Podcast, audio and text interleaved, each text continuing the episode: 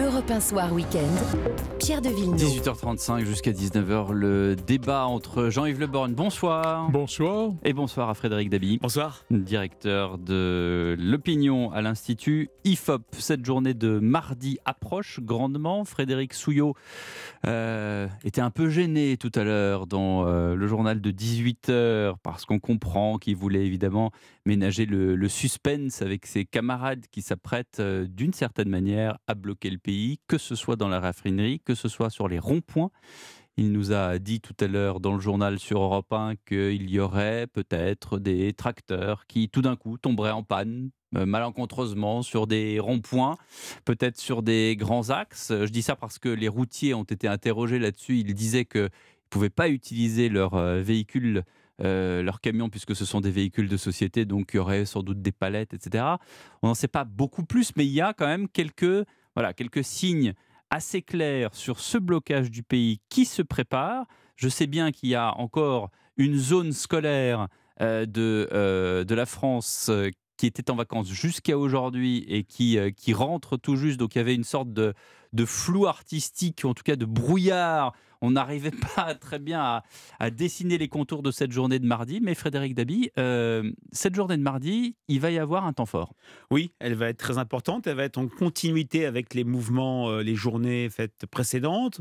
Beaucoup de manifestants dans la rue, moins qu'en 2010 euh, quand même face à un mouvement, face à une réforme des retraites rejetée hein, encore dans le journal IFOP, dans le journal JDD avec euh, notre sondage IFOP hebdomadaire, deux tiers des Français qui rejettent cette réforme, trois quarts euh, des salariés dans toutes les familles politiques sauf Renaissance et euh, LR. Donc continuité, mais également rupture, car possibilité d'une grève reconductible d'un blocage du pays. Alors maintenant, la question qui se pose, et il faut être honnête, on n'a pas la réponse ce soir, est-ce qu'on va avoir un blocage dur Version 95, on s'en souvient, face à la loi Juppé, euh, aux réformes Juppé de la sécurité sociale, réforme des retraites et régimes spéciaux, vraiment la France a été à l'arrêt, avec un soutien très fort des Français, parce que mmh. euh, réforme injuste, Chirac qui ne tenait pas ses promesses de la présidentielle, ou bien est-ce qu'il va y avoir à partir de cette grève reconductible bah Là, en l'occurrence, c'est le contraire. Il tient ses promesses, puisqu'il oui. avait dit qu'il y aurait la ah réforme des retraites, et est, en, elle est examinée par est, le Sénat. On est d'accord. C'est un point de différence très fort avec, euh, avec 95. Et d'ailleurs, autre élément du sondage, qui est un véritable paradoxe, une réforme rejetée, mais au même chiffre, un 65%, mmh. euh, intériorisation par les Français que le gouvernement ne reculera pas. Mmh. Qu'il y a une mémoire d'opinion publique selon laquelle, depuis 2006, mmh. depuis le contrat première en gauche, la, la rue euh, ne fait plus, ne dicte plus sa loi. Mais si, la, si il y a euh, blocage très fort, le gouvernement, et on a vu des déclarations euh, peut-être maladroites de Lié Véran, celle peut-être plus habile euh, de Gabriel Attal. Les fameuses d'Égypte. Voilà, c'est ça. Est-ce que un, une logique de désordre, une logique de chienlit va pas je dirais pas retourner mmh. l'opinion, mais donner un peu d'air euh, au gouvernement sur le mode il faut euh, laisser le Sénat discuter de cette loi, il faut passer à autre chose. Mais voilà, l'incertitude est là, continuité avec les mouvements, les journées précédentes, mais rupture parce que c'est peut-être mardi le début de quelque chose de nouveau et on va dire d'assez inédit, oui. hein, puisque oui. j'ai donné comme référence un référent très ancien, 95. Voilà, et vous avez tous les deux lu euh, Philippe Martinez ce matin euh, dans le JDD. Euh, c'est à Emmanuel Macron de retirer sa réforme. Il n'y a plus rien à négocier. Jean-Yves Le. Bah, D'abord, si vous voulez, cette situation appelle de ma part deux réflexions. La première, c'est ce que disait Frédéric Dabi à l'instant, c'est cette contradiction en quelque sorte. Deux tiers des Français sont contre cette réforme et deux tiers disent mais elle va passer. Alors ce ne sont pas les mêmes nécessairement, mais il y a nécessairement aussi un recoupement au moins minimal. J'aime pas les salsifis, mais je les mange quand même. Ben oui, si, si bien que si bien qu'on se pose la question de savoir quel est le sens de cette mobilisation syndicale et qu'il y a même quelque chose qui, pour ma part, me choque un peu, c'est-à-dire une volonté de renvoyer le débat parlementaire en dehors du circuit naturel mmh. du combat des idées. Euh, la, la, à l'Assemblée nationale, ça n'est plus la peine d'en parler, tout le monde le sait, il y a eu ce blocage absolu qui a été orchestré euh, par euh, la NUPES. Ça va revenir. Donc, et qui va probablement se reproduire selon la nature de la procédure qui sera suivie. La, le, le, le projet de loi est actuellement en cours d'examen au Sénat Et finalement, quand on entend parler les syndicalistes, et notamment M. Martinez que vous citiez, on a vraiment le sentiment que tout ça n'existe pas, que le Parlement est un phénomène assez secondaire et que le pouvoir est dans la rue. Mm. Je crois qu'il y a là, euh, si l'on veut bien Hmm. ôter l'idée que ce ne serait que pour s'affirmer, je me pose en m'opposant, faute de quoi je n'existerais peut-être plus, eh bien, il y aurait peut-être aussi un je ne sais quoi d'anti-républicanisme, voire d'antidémocratique, en disant c'est dans la rue que ça se passe, Hmm. c'est pas au Parlement. Ouais, alors ça, Alors- Frédéric Dabi, euh, est-ce qu'il y a un sondage IFOP ou alors je je vais peut-être vous lancer une idée. Il faudrait allez. peut-être faire un sondage sur le fait que combien de Français trouvent ça important que euh, euh, ou pas d'ailleurs que euh,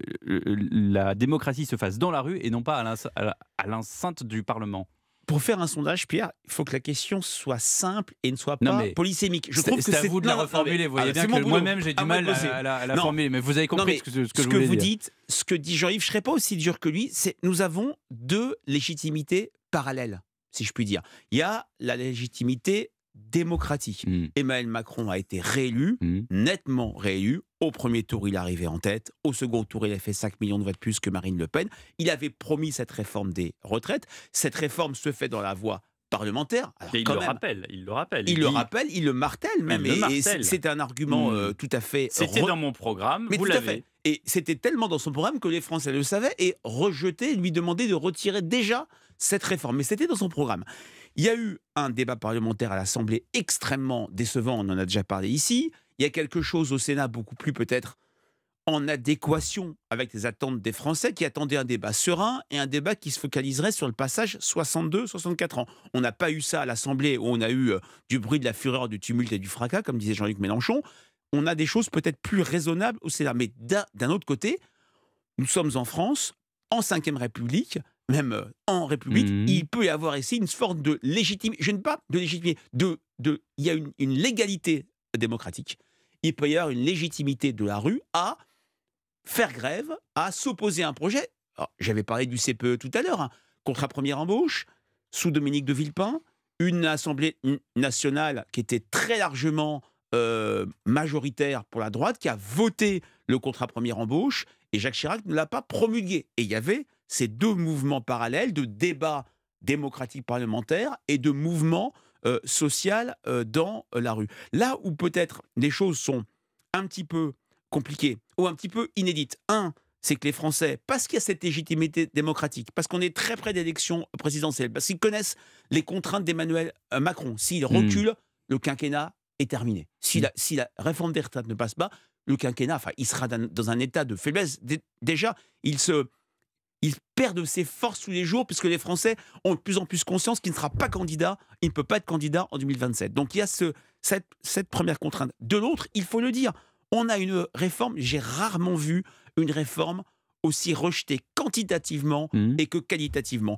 Une réforme injuste, une réforme qui aura des gains financiers euh, Injuste- faibles. Injuste sur les Français qui le disent. Injuste hein. les Français. voilà. ah, C'est pas pas ce que je dis, oui. C'est ce que nous disent les Français. Et même un retraité sur deux, des catégories qui étaient plutôt favorables à ce type de réforme. Une réforme qui a été mal euh, présentée et une réforme dont, on n'a pas compris la finalité. Donc il y a ces différentes logiques-là. Je ne serais pas aussi sévère, aussi sévère que vous, cher cher Jean-Yves Le Borne, sur le fait je que ce soit de l'anti-parlementarisme parce que les mouvements sociaux en France, c'est vieux comme Hérode. Euh, alors, c'est- c'est- je, je- je reprends quand même une phrase de, que citait Benjamin Morel à propos de la finesse, ou Mm. en tout cas de- du côté un peu feutré du Sénat. Il disait on, on dit qu'au Sénat, les tapis sont épais pour ne pas voir les corps tomber et rouges pour maquiller les taches de C'est sang. beau.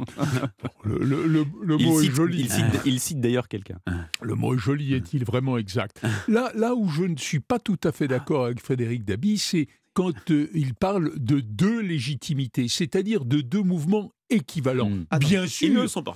Bien sûr Ah qu'il existe un droit de grève, ça c'est quelque chose d'indiscutable, et je ne dis pas qu'il soit illégal, mais je trouve que ce droit de grève, cette menace de mettre la France à l'arrêt, de reconduire la grève bien au-delà du 7 mars, ça vous a un parfum de droit à l'insurrection qui a existé aussi, mais le droit à l'insurrection n'a de sens dans un esprit démocratique que face à l'excès, face à la dictature. Or, nous avons un débat parlementaire qui n'existe pas, qui s'esquisse au Sénat, qui, a été inexistant euh, à l'Assemblée nationale. Alors je ne, je ne peux pas considérer que la rue puisse prendre la place de ce débat. Bah alors justement, est-ce que, est que la simple statistique que 70% des Français sont défavorables à ce texte ne suffit pas pour que justement il y ait une insurrection? Vous dites qu'il faut qu'une raison valable.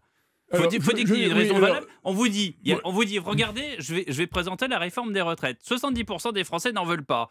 Et, on dit, bah, on va quand même l'examiner au Parlement. Les Français comprennent rien. Oui, quand en 1981, hmm. euh, François Mitterrand et Badinter ont supprimé la, peine, de mort, bah oui, y il y avait à peu près les mêmes chiffres. Hein. Bon, donc euh, le, le politique... La symbolique n'est pas exactement la même. Non, c'est pas la même. Mais je pense que ces Français qui sont défavorables à la réforme, c'est-à-dire au fait de travailler plus longtemps, voient la chose, et, et je les comprends parce que c'est une réalité, comme une pénibilité qui leur est imposé. Alors, voyez-vous, euh, euh, on, a fait, euh, en ce qui concerne le barreau, un petit exemple, parce que comme on arrive tard, qu'il y a des, des, durées de cotisation minimale, enfin, je rentre pas dans le détail technique, on pense que le départ moyen à la retraite au barreau sera à 67 ans. J'ai pas vu mes confrères encore défiler. Hmm. Ah, d'ailleurs, ça, correspond, ça correspond à une habitude. Mais ce n'est pas, et c'est peut-être là qu'est l'ambiguïté, ce n'est pas parce que ce projet de travailler plus longtemps est désagréable à nos compatriotes et, que pour autant ils le considèrent comme une atteinte à leur liberté. Là, je partage complètement ce que dit Jean-Yves Le le sondage n'est pas là pour dicter, euh, je dirais, l'opinion et dicter euh, la, la volonté ou la politique d'un gouvernement. Parlons-nous, franchement, nous sommes entre nous il y a un organisme. Il y a juste plusieurs centaines de milliers d'auditeurs qui nous écoutent. Hein. C'était pour, euh, pour, que vous disiez ça, mon cher, euh, mon cher Pierre. Euh, nous, sommes en, nous sommes en famille, avec beaucoup de monde. la grande famille des auditeurs d'Europa. Il y a des enquêtes qui sont faites par le service d'information du gouvernement, avec l'IFOP, Ipsos, d'autres instituts, où on essaye de piloter l'action du gouvernement. Mais force doit rester, primat doit rester aux politiques il y a la peine de mort dont euh, vous parlez, mais c'est vrai que c'est un exemple un peu mythique. Bah, c'est-à-dire que et on n'est pas oui ou non tuer des gens. Enfin, bon, voilà, moi, j'ai, moi, j'ai vu très souvent euh, des réformes, des mesures qui étaient mal perçues par les Français et le politique, parce qu'il est là, un peu comme Bonaparte au pont d'Arcole, pour quand même guider, pour donner un cap, pour donner un, euh, un horizon, et qui faisait fi de cela. Alors, c'est vrai que moi, ce qui me frappe quand même par rapport à d'autres mouvements sociaux, c'est la convergence, le côté massif et le poids des personnes réfractaires. Qu'est-ce que j'appelle les réfractaires? C'est des personnes qui, toutes les enquêtes nous disent, hmm. je ne suis pas du tout favorable. Hmm. Ça tangente parfois les 50%. Et c'est en ça que on ne sait pas ce qui se passera dans plusieurs semaines. Si la loi, si cette réforme passe, je pense qu'il y aura une rancœur qui s'ajoutera au chagrin ou à la mélancolie actuelle qu'on a depuis quelques mois, quelques années sur cette France qui tombe, sur les différentes crises que connaît le pays. Et là, ça peut être euh, dangereux, mais c'est vrai que la question de la retraite est une question qui est tellement maintenant, qui touche à tellement de, de thématiques, mmh. la santé, mmh. l'articulation vie privée, vie professionnelle, le travail, ces 50-64 ans qui souffrent tellement sur toute une série de plans qu'on peut comprendre que les, que les, comment dire, que les opinions soient aussi polarisées. Maintenant, je le répète, personne ne peut dire ce qui se passera à partir de mardi. Il peut très bien avoir une grève reconductible qui n'est pas beaucoup La journée de la femme, le 8, c'est prévu. Le samedi 11, c'est prévu aussi. Bon, voilà. En attendant, à hein. suivre. En attendant, à suivre. Jean-Yves Le Borne. Mais moi, je pense que euh, il y a cette ambiguïté mmh. chez nos compatriotes. Je ne suis pas sûr qu'une fois la loi votée, car je crois, comme les hmm. deux tiers d'entre eux, qu'elle le sera, je ne suis pas sûr qu'il y aura une montée en puissance des protestations. Au fond, il y a dans la vie un certain nombre de circonstances où l'on voit euh, se profiler des obligations qui sont désagréables. Si, si on vous dit que vous devez entrer à l'hôpital dans huit jours pour vous faire opérer, vous n'en avez pas envie. Mais vous savez aussi que c'est inéluctable. Si on vous dit que la retraite, si on veut que les choses demeurent ce qu'elles sont dans le cadre de la solidarité entre générations, avec les problèmes démographiques qui interfèrent, il faut travailler plus longtemps, vous n'en avez pas envie non plus mais vous savez que c'est inéluctable. Alors, il y aura bien toujours un certain nombre d'exaltés qui iront jusqu'à se battre contre l'inéluctable et à le regretter Enfin, et accuser ceux Ouais, qui auront bah, apporté là, une le nombre d'exaltés, euh, Beauvau a fait les comptes, on est Non. à entre 1 million 100 et 1 million 400 000. Bah, Donc, D'abord, euh, ça me paraît pas extraordinaire. Nous sommes quand même un Oui. pays de 66 millions d'habitants. Donc c'est quand même pas enlevez les enfants extraordinaire. déjà. Oui, enlevez enlevons les enfants, il y a enlevez les vieillards si vous voulez. 39, il y a Enfin, 39 millions d'actifs. Ben oui, bah, c'est pas c'est pas considérable un Hmm. million. Bon, et, et puis surtout, je pense que dans l'après-coup, si je puis dire, on s'apercevra que c'était pénible, mais que c'était inévitable. Bon, euh, la messe est dite. Non, Frédéric euh, je ne suis pas aussi catégorique que notre ami Jean-Yves Le Borgne. Euh, je le répète, il y a tellement de points de faiblesse qui ont cristallisé euh, les oppositions. Mais ce qui est vrai, c'est qu'on qui. on passera par là. Oui, qu'est-ce que vous dites? Non, non, non, non, je vous laisse terminer, puis après j'ai une autre question.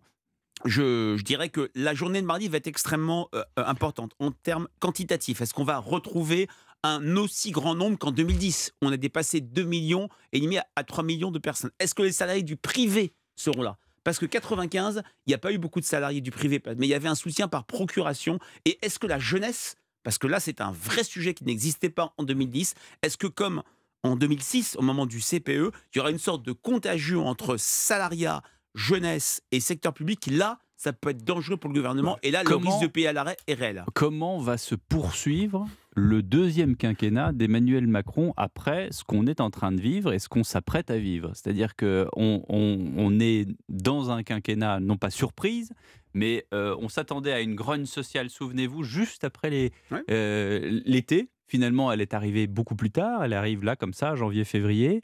Euh, à quoi va ressembler ce quinquennat, Frédéric Dabi? L'expérience nous montre que les seconds mandats sont extrêmement euh, compliqués. Il a été très compliqué par, euh, pour François Mitterrand à partir du renvoi de Michel Rocard et ça s'est terminé pour la gauche terriblement. 93, une défaite historique et euh, le suicide de Pierre Bérégovoy. Ça veut dire qu'on peut été- déjà dire que Elisabeth Borne est infusible et qu'elle va euh, sans doute parce que peut-être que le gouvernement va devoir utiliser cas, le 49.3, euh, C'est son. Quelqu'un qui a une image personnelle forte, mais qui a Mhm. une image, une image en termes d'action qui est extrêmement faible et qui est seulement, euh, je dirais, qui est cannibalisée par cette réforme des retraites. Elle a une popularité moins élevée qu'Emmanuel Macron, donc elle ne joue plus le rôle euh, de fusible. Alors, c'est pas, on va pas commencer à gloser sur remaniement par remaniement. Dissolution. Premier ministre, dissolution, c'est tout à fait Ça- euh, revient, possible. et on hein, dit qu'Emmanuel euh. Macron en parle, mais tant qu'elle n'est pas là, c'est pas la peine, je le répète, de gloser là-dessus. En tout cas, c'est un quinquennat qui est très compliqué. D'abord, il a mal commencé dans le sens où il n'a pas vraiment commencé. Il y a eu cette période de, la- de latence très longue Hmm. après la victoire euh, présidentielle, la semi-victoire, le semi-échec des élections législatives. Et moi, je suis frappé de voir à quel point des, des atouts forces d'Emmanuel Macron se sont euh, évaporés, Mhm. ont disparu entre le premier mandat et le second mandat. Le sentiment d'autorité et le sentiment qu'il transformait le pays, que c'est quelqu'un qui agissait. Oui, Bien sûr, il y avait même réforme- un ministère de la transformation. Tout à fait, ouais. tout à fait. Déjà, cette réforme des retraites est bien sûr une arme de destruction massive contre le sentiment d'inaction. Il fait une réforme très très forte, mais il peut y avoir, pour reprendre cette image d'arme de, de- de destruction massive, de tels dégâts collatéraux que ça peut rendre la fin du quinquennat extrêmement compliquée, dans un contexte où il n'y a pas beaucoup de rendez-vous euh, électoraux, il n'y aura pas beaucoup, je dirais, Les 2024, européennes, bon. municipal 2026, mais il n'y aura pas, je dirais, d'échappatoire, d'exutoire au mécontentement. Et ça, c'est d'enjeu dans une perspective où en 2027, il faut le dire, Marine Le Pen est dans un certain sens Mhm. en pole position. Oui, et d'ailleurs, on l'entend pas beaucoup. Je Le dirais, n'anticipons Oui. pas, surtout en chaussant euh, les bottes du pessimisme. Euh, le fait que cette retraite, cette loi sur la retraite soit probablement adoptée ne sera pas nécessairement quelque chose de négatif. Ce sera quelque chose dont on peut imaginer qu'elle soit inscrite au- à l'actif du président de la République. Quant au nombre de personnes qu'on aura euh, mardi dans les rues, est-ce que cela sera véritablement significatif? Il y a un certain nombre de frustrations qui existent. Vous évoquiez, Pierre, tout à l'heure, les jeunes notamment. Bon, il y a des difficultés propres à la jeunesse qui, à mon avis, sont quand même sans rapport avec la modification des retraites, ou alors ce serait un peu quand même très triste d'imaginer que des gens de 18 ou 20 ans Bah. se préoccupent euh, de l'âge à laquelle ils Bah vont, si, puisque vous ils en vont a- partir vous avez- en retraite. dans, dans cette catégorie-là, vous avez ceux qui commencent très jeunes et qui apprennent qu'ils vont cotiser euh, plus longtemps. Oui, bah écoutez, je suis Ah. désolé, on a tous été jeunes. Je ne sais pas si vous pensiez à votre durée de cotisation quand vous êtes entré dans la profession. Ça, c'est le coup de Moi, pied au cul de je- Jean-Yves Le Borgne je- à tous les jeunes qui pensent qu'on est au non, pays mais- des bisounours. Mais là. attendez, on a quand même d'autres espérances, d'autres enthousiasmes, d'autres volontés de réalisation que de se dire à 20 ans, vertu Dieu, ce ne sera qu'à 64 et pas à 62 ans. Ça, si si d'aventure il vous- en existe mais qui c'est pas pensent moi qui le ainsi, il pas- m'attriste. On- bah, il vous attriste peut-être, mais on les entend. On fait ici même à, à, à Europe 1 ce qu'on appelle des micro-trottoirs, des micro-tendus, on- on- et on les entend, ces Mm. jeunes. Ils disent Oh là là, 64 ans, euh, je viens d'en avoir 19, euh, qu'est-ce que c'est? C'est très très loin. Je comprends euh, ce voilà. que vous dites. Les jeunes ne sont pas tous dans une projection si longue jusqu'à la retraite. Ces jeunes, ils ont des parents. Ils ont des grands, ils ont des grands-parents, et donc il y a aussi une sorte de solidarité euh, intra- euh, infra ou intra euh, générationnelle sur cette question de la retraite. Mais la question de la retraite, c'est une question maintenant qui est contiguë et contingente à celle du travail. Et pour les jeunes, la question du travail est une question centrale, le sens du travail. Jamais les jeunes ont mis la rémunération aussi bas Mm. dans leur motivation de Mm. travailler. Il y a la question du sens, il y a la question de l'ambiance de travail, il y a la question de la projection vers, l'avenir. Mais bien sûr, que va sont- devenir le, le monde, Oui, notamment écologiquement Ah bah, parlant. Exactement. Il y a une devenir la éco, planète. il y a une Voilà. éco-anxiété. Vous voyez, dans, les, dans la première enquête IFOP faite avec Françoise Giroud en 1957, l'enquête Nouvelle Vague sur la jeunesse, on avait un tiers des jeunes qui étaient prêts à mourir pour la France. Dans celle que j'ai faite en 2021 pour mon livre La Fracture, il y avait un jeune sur quatre prêt à mourir pour la planète, alors Mm. qu'avant c'était pour la France. On voit très bien à quel point le paradigme a changé Alors, et il y a oui, toute une série de choses qui inquiètent Est-ce cette que jeunesse. c'est un vrai parallèle Justement, vendredi, Non. on faisait un vendredi thématique sur Europe 1 sur le patriotisme. Est-ce qu'on peut vraiment mettre euh, en parallèle le patriotisme Non, non, d'un côté et puis la défense de la planète sur laquelle nous vivons tous? Bah, mais, c'est- non, mais le la- travail, oui. c'est la deux cause. choses C'est la différentes. cause. Non, mais le Ouais. patriotisme et le travail me paraît pouvoir être de nature à expliquer une certaine désaffection pour le travail. On a connu des générations, peut-être au-dessus de nous d'ailleurs, euh, pour lesquelles le travail était la seule finalité de l'existence. Je comprends que les jeunes veuillent en quelque sorte sortir de cette aliénation. Mais pourquoi pour avoir peut-être un idéal, pour servir un idéal. Bien Vous sûr. parliez, Frédéric David, de, de cette euh, problématique de sauver la planète, en quelque sorte. C'est une forme d'idéal. C'est un devoir sacré, comme le serait le devoir de la patrie, puisque vous, vous, vous mettiez en parallèle le patriotisme avec ce, ce nouvel enthousiasme idéal. Mais ce qui précisément fait euh, qu'on on doit avoir Mm. une valeur en perspective pour marcher, je crois que si on n'a pas le regard un peu tourné vers les étoiles, le- le- aucun pas n'est possible. Alors que, que cette étoile soit le travail et la répétition, ou soit autre chose, au service de quoi on Ah. se place, peu importe. Mais je crois quand même que, alors même qu'on serait dans le culte de cet idéal, on le fait peut-être aussi jusqu'à 64 ans et même après. Merci beaucoup euh, Jean-Yves Merci. Le Borgne, merci à vous Frédéric Deby. Après le journal de 19h, les leçons d'une guerre chez Odile Jacob, François Hesbourg nous explique à juste titre que cette guerre en Ukraine prend ses racines très loin et qu'elle rayonne dans le monde entier. 19h30 sur les pas de Rocky, Creed 3 au cinéma actuellement alors que la boxe se démocratise.